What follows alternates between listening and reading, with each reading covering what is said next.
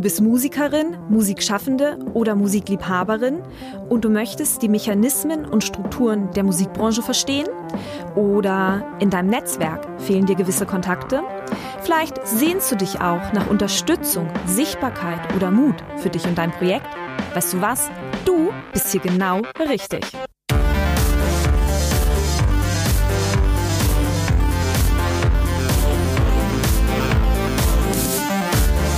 Hi und herzlich willkommen zum Podcast von Raketerei. Ich bin Imke Machura, ich wohne in Hamburg und mein Herz schlägt für Musik. Ich habe meine Leidenschaft zum Beruf machen können. Nicht als Musikerin, nein, dafür fehlt mir das Talent. Ich promote, ich bucke, ich manage ein Indie-Label. Ich bin Macherin. Ich bin eine von wenigen und ich frage mich schon lange warum. Deswegen habe ich mich auf die Suche gemacht und ich habe Antworten gefunden. In dieser Podcast-Serie porträtiere und interviewe ich Frauen, die die Musikbranche prägen und mitgestalten. Ich zeige, wo die Frauen, Ladies und Bitches der Musikbranche stecken. Und noch mehr. Ich beantworte euch durch diese Interviews zentrale Fragen zur Musikbranche, mache auf Vorbilder sowie Vielfalt aufmerksam, empowere und vernetze. Klingt gut, oder?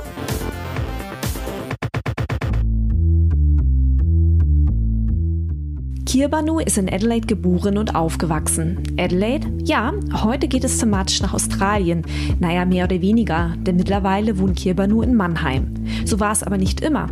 Sie studierte im Bereich der Umweltbiologie, das sie mit einem Diplom der angewandten Wissenschaft beendete und ging im Anschluss auf Weltreise.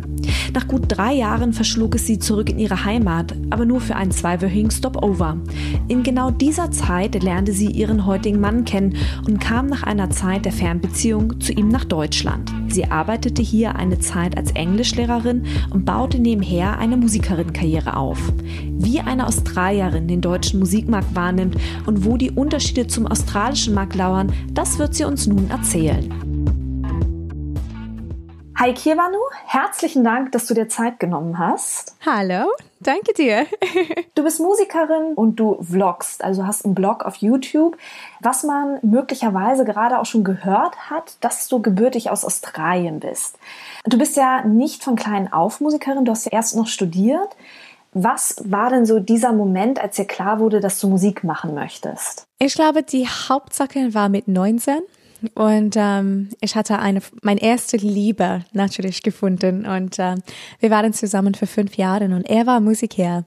Und nach einem Jahr habe ich für ihn gesungen und ähm, er war überrascht und hat für mich Gesangsunterricht organisiert und so weiter. Und dann haben wir etwas zusammen aufgebaut. Und ich glaube, das Prozess zusammen war für mich die Weg, die Knock auf meine Tür, würde ich sagen. Und, und dass ich will das, ja. Und wie bist du dann in die Musik gekommen? Also was waren da so die Stationen? Ich saß an meinem Schreibtisch vor, vor meiner Masterarbeit in Wissenschaft. Und in einem Moment habe ich realisiert, ich will das nicht. Ich habe die falsche Entscheidung für mich gemacht für die letzten fünf Jahre. Und dann, als ich mich die Frage gestellt, was, was will ich für mein Leben? Was möchte ich machen? Die Antwort war, ich will eine Musikerin sein. Und das war's. Und dann habe ich so ein Gitarre genommen und ähm, mehr Gesangsunterricht genommen und mich als Musikerin aufgebaut. Konntest du zu dem Zeitpunkt schon Gitarre spielen oder hast du dir das beigebracht? Nee, nee, nee. Ich habe nur die erste Gitarre so mit 24 bekommen und dann habe ich dort mit YouTube gelernt.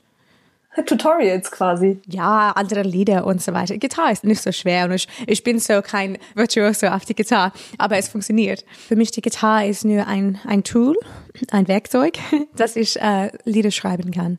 Nun wohnst du ja aktuell in Mannheim. Du bist also von Australien nach Deutschland gekommen. Wie lange warst du in der australischen Musikszene aktiv, bevor du dann nach Deutschland gekommen bist? Das ist so nicht äh, gerade hintereinander, würde ich sagen. So, ich war, als ich sagte vorher, mit 19 habe ich etwas aufgebaut und wir waren zusammen in der australischen so Musikszene, ich glaube nur für einem Jahr. Und das war mehr als Cover, Cover-Duo. Und dann habe ich viel gereist und ich hatte ein bisschen in Kanada gemacht und in Amerika gemacht. Und dann, ähm, dann habe ich nicht so viel mehr in Australien gemacht. Eigentlich habe ich mein erstes Musikkarriere hier in Deutschland aufgebaut. Wie würdest du deine Musik beschreiben? Ich finde die Frage ist immer schwer, muss ich sagen. Ich weiß nicht warum. Wenn ich so, wenn man zum Beispiel hört unsere neue CD am um, Echo Chamber, Das Musikstil ist Atmospheric Indie Pop. Aber wenn ich allein zum Beispiel auf äh, Tournee gehe, nur mit meiner Gitarre und mein kleinen Klavier, dann ist das Musikstil mehr Folk Pop. Für mich, meine Musik hat immer eine tiefe Bedeutung. Jedes Lied hat immer eine tiefe Bedeutung. Und es ist so, ich stelle ein Glas über etwas und ich möchte immer über ein Thema reden und, und tief in ein Thema geben, und, gehen. Und das ist mein Ziel, mit, mit Lieder zu schreiben und was ich wolle ähm, mit meiner Musik, dass ich kann etwas tief aufgeben. Was inspiriert dich für deine Musik oder für deine Songtexte dann ja? Leben. Lebenserfahrungen. Es gibt so viel Inspiration überall und natürlich, weil ich hatte so viel gereist und so viele schöne Leute kennengelernt in meinem Leben und ich habe viele andere Sachen ähm, ausprobiert und ich hatte dadurch äh, so viele, viele, viele Erfahrungen bekommen und durch diese Erfahrungen konnte ich ähm, Lieder schreiben. Meine ersten zwei Albums kommt äh, auf meine Lebenserfahrungen und die andere Sache ist, wenn man zum Beispiel guckt auf, was passiert gerade in die Zeitgeist oder in in die Fächer, wo ich Interesse habe, zum Beispiel Yoga oder Mindfulness, dann ähm, es gibt immer etwas darüber zu sagen. Wie lange bist du nun schon in Deutschland? Wie lange lebst du jetzt schon in Mannheim? In Mannheim ist es kurzfristig, das ist nur seit vier Monaten, aber vorher war das in Heidelberg. So, es ist in der Stadtraum. Und ähm, in Deutschland ist es sieben Jahre. Kannst du dich noch an dein allererstes Konzert in Deutschland erinnern? Für meine Musik? Ja. Das war nicht mein eigenes Konzert, das war ein, um, ähm, ein Open Mic Night in Tick in der Karlster Bahnhof in Heidelberg. Und ich erinnere mich, weil ich hatte so, so tief Angst in mir, weil das war die erste Mal, wo ich ähm, öffentlich Gitarre spielen würde und, und allein auf die Bühne stehen und, und mich äh, mit meiner Gitarre und, und meiner Stimme zusammenarbeiten öffentlich. Und äh, das war schön, aber ich hatte so viel Angst, würde ich sagen. Das war ein, ein, das war schwer. Wie bist du denn mit dieser Angst umgegangen in dem Moment? Hast du eine Strategie entwickelt? Ich glaube, das kommt durch Erfahrung. Und weil ich in diesem Moment habe, ich habe nur durchgegangen. Ja, natürlich stört das ein bisschen und, und, du hörst das dann auf meine Stimme oder wie ich spiele, weil es war mein, mein erstes Mal war. Aber mit Zeit, also ich spiele circa 100 Konzerte im Jahr und mit Zeit ist es, ist es einfacher und leichter. Ich habe noch Angst manchmal, aber ich weiß, ich sage zu mir selbst, hallo Angst, alles cool, aber ich habe meine Arbeit jetzt, so bitte sitz dort, viel Spaß und ich fahre mein selbst das Auto. Dankeschön. Woher kommt diese Angst? Also wie ist das für jeden Künstler? Ich finde, das ist, ähm, ich würde schätzen, dass es ähnlich ist, dass wir denken, wir, wir nicht gut genug sein, dass wir gen nicht genug sein, dass wir haben Angst, dass Leute uns unsere Kunst nicht, dass es nicht gemerkt ist und, und nicht gefallen ist. Und das passiert manchmal. Ich hatte Erfahrungen, wo ich auf die Bühne ein Konzert gegeben habe und dann jemand kommt zu mir und sagt, das gefällt mir nicht. Ich weiß ja, vielen Dank. Okay, aber das ist Kunst und das ist in Ordnung. Jeder Musikstil gefällt mir nicht. Jeden Bild gefällt mir nicht. Und man muss dicke Haut entwickeln. Das ist ganz wichtig. Wie war denn das Feedback nach deinem ersten Auftritt in Heidelberg? War schön. Ich hatte mein erste EP dann in diesem Zeit. Ich hatte nur 300 Stück gedruckt und ich hatte, ich glaube, 20 an diese erste Konzert um, gekauft. Das war unglaublich für mich. Wo unterscheidet sich denn der deutsche vom australischen Musikmarkt eigentlich? Ich kann nur über die Independent Musikszene reden, weil ich, ich bin, ich habe keine Plattenfirma hinter mir und so. Ich finde, in Deutschland sind die Leute hm, viel mehr respektvoll und mehr aufmerksam. Und es gibt ein hoher Respekt für, für Kunst und für Musik und insbesondere für Live-Musik. Und was ich meine damit ist, wenn ein Publikum oder Leute geht zu einem Konzert und möchte etwas hören, normalerweise, meine Erfahrung ist, dass sie still bleiben und dass sie konzentrieren werden und dass sie, auch wenn das gefällt, das Person nicht, gibt Respekt für die Kunst. Ne? Aber in Australien ist es pesch egal. So, wenn, wenn, du in Australien spielst und das gefällt ihr nicht, sie quatscht durch die ganze Konzert, oft total laut und äh, ja, das ist egal. Sie hat, das ist ganz anders. Es gibt keinen Respekt dafür. Und das finde ich ein, ein Schade. Ich war zurück letztes Jahr und hat mit anderen australischen Künstlern geredet und sie hat mir gesagt, eine Person hat mir gesagt, oh Lehrer, ich hatte ein Konzert und das war so schön, weil niemand geredet hat. Und ich war so schockt. Ich war, was meinst du, niemand geredet hat? Oh ja, aber normalerweise, Leute reden immer, wenn ich spiele. Und ich dachte, das ist, das, kon, das konnte nicht sein, das sollte nicht sein.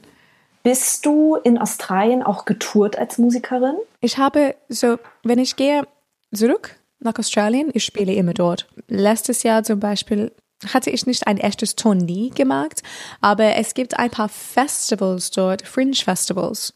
Und das ist ein Monat Kunstfestival mit jedes, jede Kunstmöglichkeit ist dort. Und man kann ja da Anmeldung und ähm, Konzerte dadurch organisieren. Und ich mag das oft und ich gebe auch andere Konzerte in, in meinem Stadtraum, in meiner Heimatstadtraum und auch die Länder von meiner Heimat und ein kleiner so Landetournee gemacht habe ich letztes Jahr. Gibt es Unterschiede zwischen in Australien Touren und in Deutschland Touren?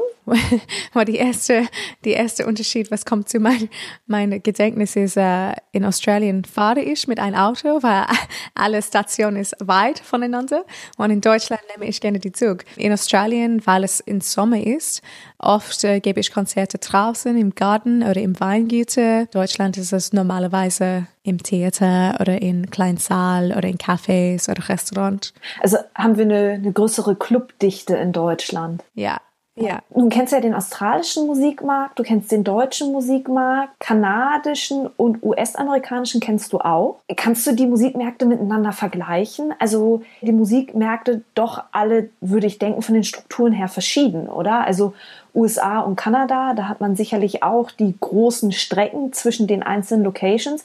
Ich stelle es mir wahnsinnig schwierig vor, in fremden Ländern mir zum Beispiel Gigs zu buchen. Ja, es ist schwer. Ja, aber und für mich in Deutschland war das, ich habe im Anfang habe ich nicht darüber überlegt. Ich war so, okay, ich will von Musik leben, ich muss Konzerte machen. Okay, alle hopp, mach einfach. Und das war so ein Glück, dass ich hier in Deutschland war und dass ich aus ein Australien mich verkaufen kann. Ja, das macht einen Unterschied, ich finde. Und in Australien das ist einfachste in meiner Heimat, weil dann sage ich, oh, ich bin eine europäische Künstlerin, aber ich komme aus hier. Na, und dann, dann sind die Leute, oh ja, cool, super, jemand mit Erfolg äh, im Ausland, cool, wir werden gerne hören und sehen. Und man muss immer denken, wie du dein Selbst mit deiner Kunst präsentierst vor jedes Publikum, wenn es ein deutsches Publikum ist oder ein australisches oder ein amerikanisches. Man muss denken, wie kann ich, oder in welche Schublade soll ich mich stellen, dass ich kann so mich am besten verkaufen. Würdest du sagen, dass es in Deutschland leichter ist, den musikalischen Durchbruch zu haben als in Australien? Ja. Erste, es gibt mehr Leute in Deutschland. Das ist, das ist so. Zweite, Deutschland ist klein, ein kleines Land gegen Australien bedeutet es einfacher hier ist. Dritte, Deutschland ist ortlich. Was ich meine damit ist, es gibt verschiedene Orte und Leute wohnen da ein und geht nicht so weit von seinem eigenen Ort. Das ist das Kultur hier. Und das bedeutet, dass fast jedes Ort hat ein, seine eigene Kultur sehen. Und ich dann da als Künstlerin kann mich bewerben, ja, für ein Konzert. In Australien, das ist es nicht möglich. Es gibt so es ist ganz anders. Es ist ein ganz größeres Land, ein kleines, kleine Einwohnernummer und die Kultur ist mehr in die Hauptstädte aufgebaut und das Kongruenz in die Hauptstädte ist groß. Das Respekt für Live-Musik ist es nicht dort in Australien. So, um, ja, ich finde, die sind die, die Hauptunterschiede, wo, was ich ja gesehen habe. Als du nach Deutschland gekommen bist und dir vorgenommen hast, dass du hier im deutschen Musikmarkt Fuß fassen willst. Kanntest du die Strukturen der deutschen Musikbranche? Nee, einfach durchmachen und lernen auf meinem Weg. Ich war so unschuldig, werde ich sagen. Und ich hatte nicht darüber gedacht. Ich hatte nicht über die Markt gedacht. Ich hatte nicht über was ich mache gedacht. Ich war so nur, ich will von meiner Musik leben wie kann ich das machen? Und dann habe ich nur an andere Künstler geguckt und, und fragt mich, was mag sie, wie spielt sie, wäre es ähnlich zu mir und meinem Musikstil, aber hatte ich nie über die Markt und, und von ein, von einem Metal-Level gedacht. Und das habe ich nur auf meinem Weg gelernt und ausgefunden und mit Erfahrungen, mit Zeit überlegt und sagte, ha, okay, das ist nicht nur Musik zu machen, das ist ein Produkt zu kaufen. Und wie funktioniert das hier? Also gibt es so Top 3 Fails, die dir in deiner Zeit in Deutschland bezogen auf die Musikbranche passiert sind? Ich, ich finde es schwer, über drei zu denken. Ich, ich kann nur über zwei zu denken. Und ich würde nicht sagen, dass sie so super, duper Fails sein. Aber im Anfang, als ich sagte, ich hatte alle probiert und ich würde sagen, für die erste Jahr oder Jahreinhalb habe ich nur die dumme Entscheidung gemacht und spielt in Plätze, wo passt nicht zu meiner Musik. Und habe ich nicht, habe ich mich nicht realisiert, warum oder nicht gefragt, warum. Und das war dumm. Und ich habe Zeit verloren. Ne? Und, und auch Energie und emotionales Energie verloren. Und ich werde das wenn ich würde das äh, nochmal machen, würde ich das nicht die gleiche Weg machen. Und die zweite war nur ein praktisch Fail. Ich hatte mich nach äh, Zürich gefahren für ein Konzert und ich habe mein Stromkabel für meinen Verstärker vergessen. Das war echt dumm, würde ich sagen. Und dann musste ich die ganze Konzert akustisch geben und das war schwierig und peinlich, sehr peinlich. Warum war das peinlich? Ich würde jetzt sagen, ach, das ist doch total charmant, ein akustisches Konzert. Ja, aber das war in einem Restaurant. So, es, es kann charmant sein, wenn die, ähm, wenn die Stimmung dort dafür gibt, aber das war nicht die, die richtige Platz dafür. Ja. Ab wann hast du angefangen, mit deiner Musik Geld zu verdienen? In welchem Jahr deiner musikalischen Karriere in Deutschland? 2014. Wie lange warst du zu dem Zeitpunkt schon in Deutschland? Mm, ich war hier seit 2010 also vier Jahre später. Wie hast du in, den, in der Zwischenzeit überlebt? Ich habe Englischunterricht, äh, Business English Unterricht gegeben. Und dann, wie bist du dann vorgegangen? Dann wurde die Musik immer mehr und dann konntest du Unterricht immer mehr kürzen. Ja, das war immer mein Plan. Ich habe so eine Ausbildung, eine kurze Ausbildung da eingemacht, bevor ich hier gekommen habe, weil es war schon klar für mich, dass ich möchte von meiner Musik leben und dass ich Geld brauche, einfach. Und so ich dachte, okay, als eine Englisch-Muttersprache die beste Sache, wenn ich weiß, ich wolle im Ausland leben und insbesondere im Fremdsprache äh, Ausländer leben, dann es macht Sinn, dass ich so als ein Business English Coach arbeiten kann. Und in Deutschland, es gibt einen Markt dafür und das, das Arbeit ist gut, das Geld ist gut. Und habe ich das gemacht und habe ich das hier aufgebaut und mein selbst aufgebaut, hier meine eigene Firma dahin aufgebaut und dann so, es dauert natürlich ein paar Jahre, also zwei Jahre, bis du das gut war und läuft. Und dann in diesem Zeit habe ich so mehr auf meine Musik konzentriert und dann nur drei Tage lang arbeiten. Ich konnte vier Tage Musik machen und dann nach einem Jahr zwei Tage lang arbeitet, dass ich konnte fünf Tage Musik machen und ja, so langsam habe ich meine Musik aufgebaut und dann am Ende konnte ich davon leben.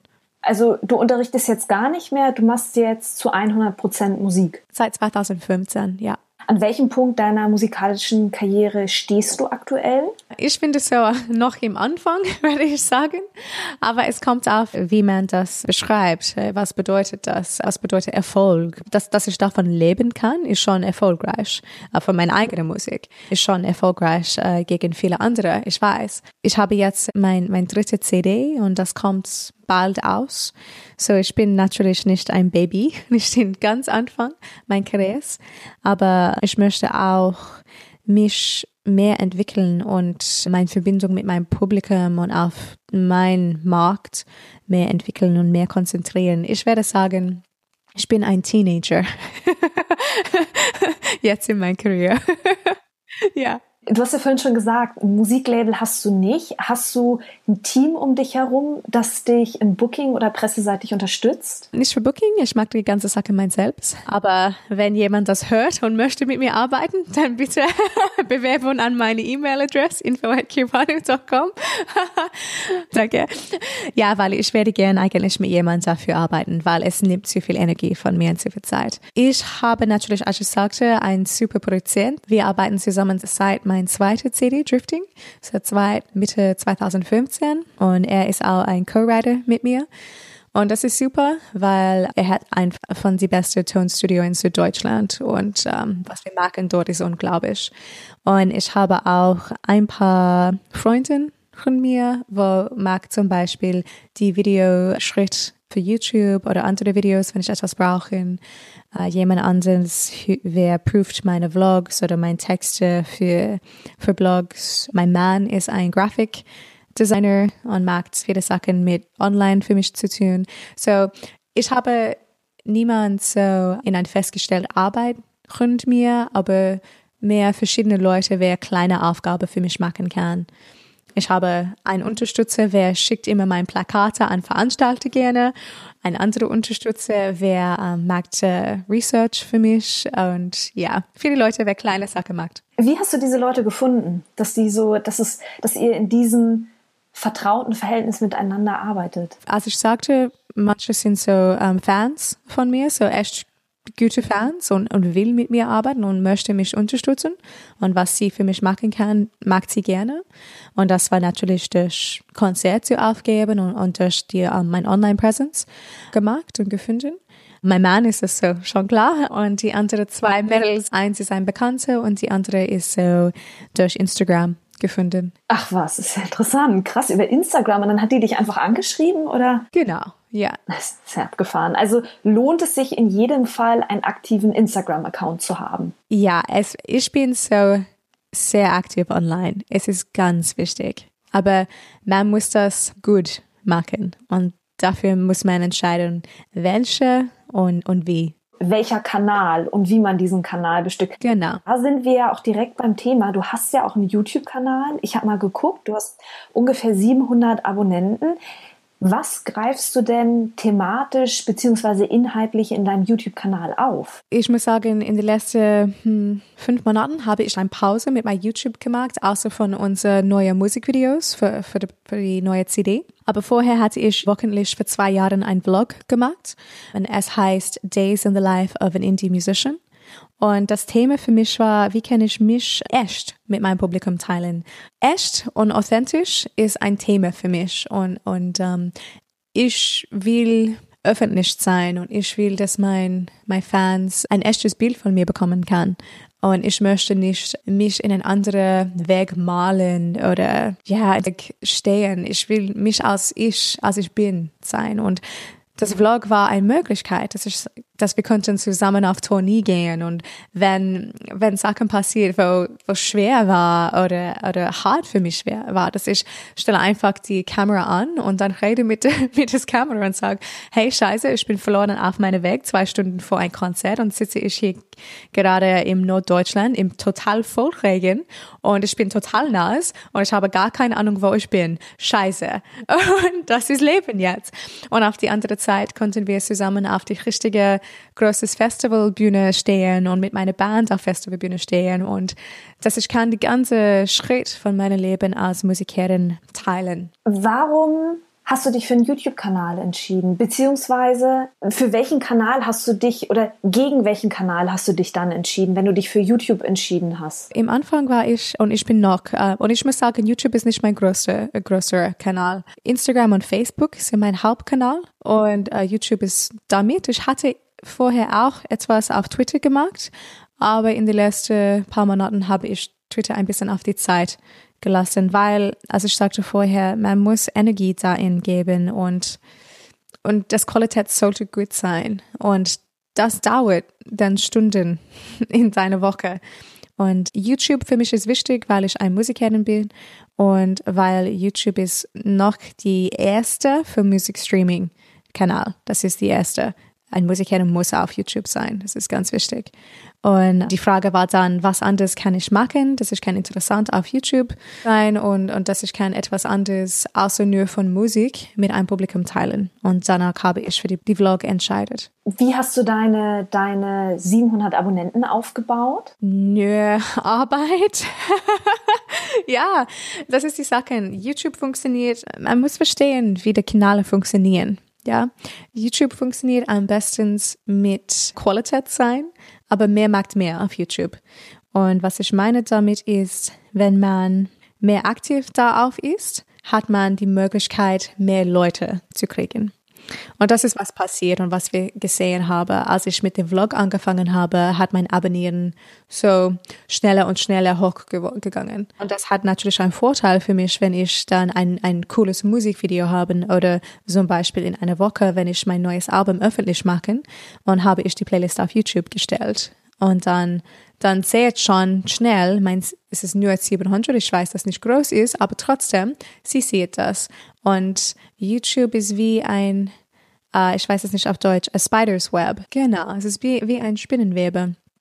Und man muss überlegen über die Hashtags, über die, Description, was du sagst, warum du sagst das. Aber wenn du ja Videos in jeden Eck von deinem Spinnenweb, Spinnenweb ähm, stellst, dann kannst du langsam aber sicher etwas damit aufbauen mit neuen Abonnieren. Begegnen dir Hasskommentare auf YouTube? Klar. Ja, klar, aber das ist auf jedes. Ich bekomme dumm, dumme Sachen auf Facebook oft auch. Wie gehst du damit um? Ähm, einfach löschen ich habe keinen Bock dafür, ich habe keine Zeit dafür. Ich muss gar keine Energie für mein Ziel auf, ausgeben dafür, darüber.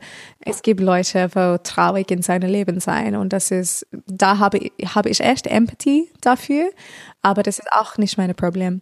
Und wenn sie möchten etwas schlimm oder schwer über mein Kunst oder über meine Person sagen, wo gar keinen Sinn macht und wo nur Hasse ist, dann habe ich keinen Bock. So, ich, ich löse das schnell. Ich habe mir ein oder zwei Videos bei dir im Kanal angeguckt die sind ja jetzt nicht so furchtbar lang, aber dennoch mal die Frage, wie viel Stunden Arbeit steckt in so einem Video? Was würdest du so Pi mal Daumen sagen? Ich kann nicht äh, so gut ein, ein, ein Zeit schätzen. Ich habe etwas aufgebaut, wo ich jemand anderes, eine Freundin von mir, die Videos äh, schnitt und, und die ganze Sachen zusammenstellt. Und das ist super für mich, weil im Anfang habe ich alles allein gemacht und dann war ich auf Tony und sitz, saß ich im Zug, äh, manchmal im Zug, auf dem Zugboden, weil der Zug voll war. Und äh, schneide ich meine, meine Vlogs zusammen neben dem Klo oder etwas. Das hat passiert.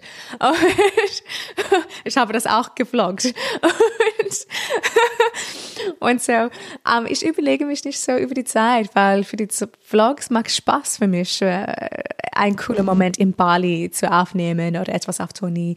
Und dann, ich glaube, meine Freundin, ich glaube, das dauert ungefähr mm, zwei Stunden, zweieinhalb Stunden durch die Sachen zu gehen, zu gucken und ähm, und dann die Vlogs zusammenzukleben. Und das ist zum Beispiel circa für ein sechs oder sieben Minuten lang Vlog. Verdienst du Geld mit deinem YouTube-Kanal? Nee, man muss das echt groß haben.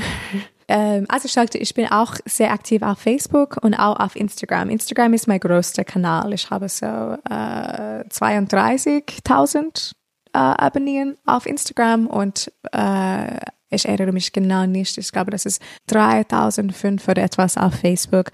Aber eigentlich funktioniert für mich am besten Facebook in das Moment. Echt? Obwohl da die Reichweite verändert wurde? Ja, aber als ich sagte vorher, man muss verstehen, wie die Sachen funktioniert und man muss Zeit da einnehmen, dafür nehmen. Das ist, was ich gelernt habe, dass, dass ich ein Künstlerin bin, ist, ist ein Sache, das ist nur ein Teil von mir. Aber wenn ich möchte davon leben und meine Kunst entwickeln und mein Publikum natürlich größer machen, dann muss ich auch als ein Business Lady denken und ich muss lernen. Und das ist ganz wichtig. Uh, so, und ich, ich nehme Zeit täglich dafür, dass ich kann etwas neu lernen, dass ich mich updaten mit, mit Facebook, mit Instagram, mit, mit was passiert da ein in die zwei Kanälen und mit wie ich kann die am besten nutzen für mich. Und von was ich auf Facebook stelle, manchmal bekomme ich 80 Likes oder etwas und das ist total organisch. Und das finde ich super für, für wie groß mein Cast. Das ist super Engagement. Wie viele Stunden arbeitest du in der Woche? Was würdest du so Pi mal Daumen sagen? Mm, es gibt zwei Teile dafür, zu die Frage. Es gibt ein Teil ist für Content, für was ich mache und was ich auf, äh, gebe aus. Und die andere Teil ist für die Verbindung. Und, und wie viele Stunden äh, nehme ich, mit anderen Leuten eine Verbindung zu finden und Beziehungen zu aufbauen.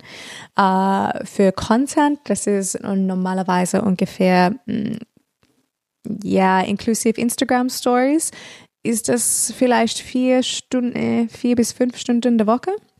Vielleicht mehr, vielleicht sechs.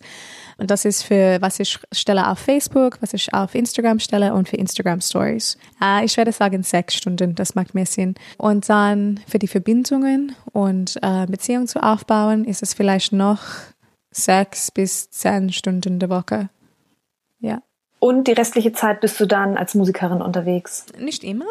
Manchmal bin ich auf Tournee, zum Beispiel am Wochenende war ich in der Schweiz auf Tournee und ähm, auf meinem Weg. Aber ja, wenn ich nicht auf Tournee bin, dann bin ich zu Hause und dann probiere ich neue Lieder zu schreiben und auch dann die, die Business-Sachen zu machen. Weil zum Beispiel, als ich sagte, wir haben eine neue CD und ich muss die ganze Werbung dafür machen, die ganze Promotionskampagne organisieren, ähm, ein klares Bild davon haben.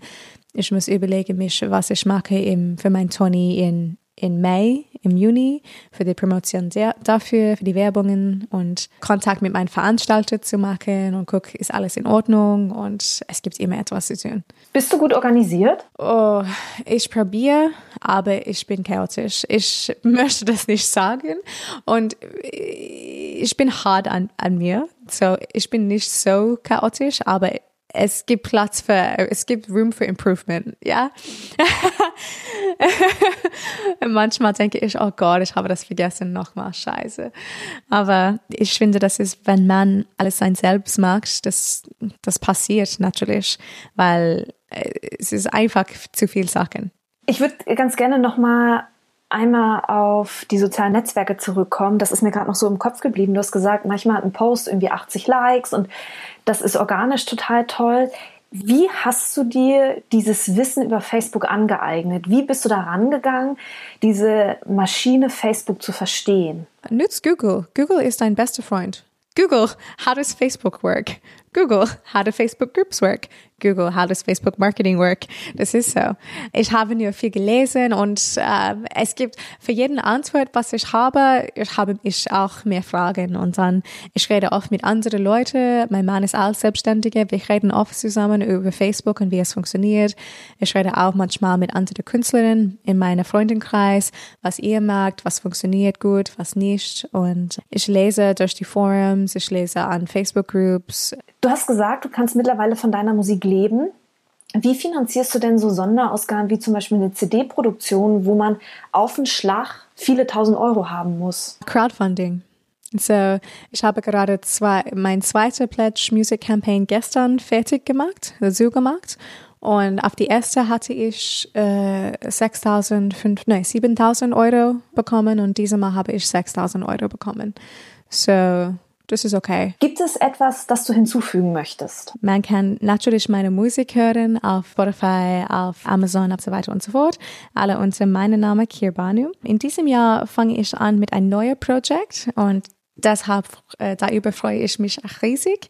Es heißt One Woman Tribe und ich baue etwas auf für Frauen wer creative sein, wer von seiner Kunst leben möchte und wer seinen eigenen Weg in, in in Leben machen möchten und davon leben. Und darüber freue ich mich riesig. Ich finde, wir sollten zusammenstehen, na, insbesondere als, als, als Females, als Frauen und als Creatives, als um, Entrepreneurs, als als Künstlerin, dass wir sollen, wie kann ich das sagen, ähm, einander helfen, ja, und ein gemeinsames Zusammen haben. Wir sind nicht in Kongruenz miteinander, wir sind zusammen und ähm, wir können einander, ich weiß es nicht auf Deutsch, aber wir sagen auf Englisch, ähm, we rise through lifting each other up.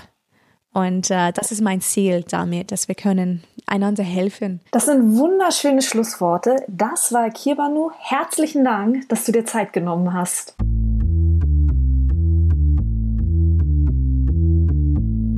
Das war Kirbanu, Musikerin aus Mannheim. Herzlichen Dank fürs Zuhören. Wenn dir die Folge gefallen hat, dann abonniere meinen Podcast auf iTunes, Spotify oder Deezer und hinterlasse da, wo es die Möglichkeit gibt, auch gerne einen Kommentar oder ein paar Sternchen. Die nächste Folge erscheint am 18. Februar. Bis dahin bleibt mir gewogen, eure Imke.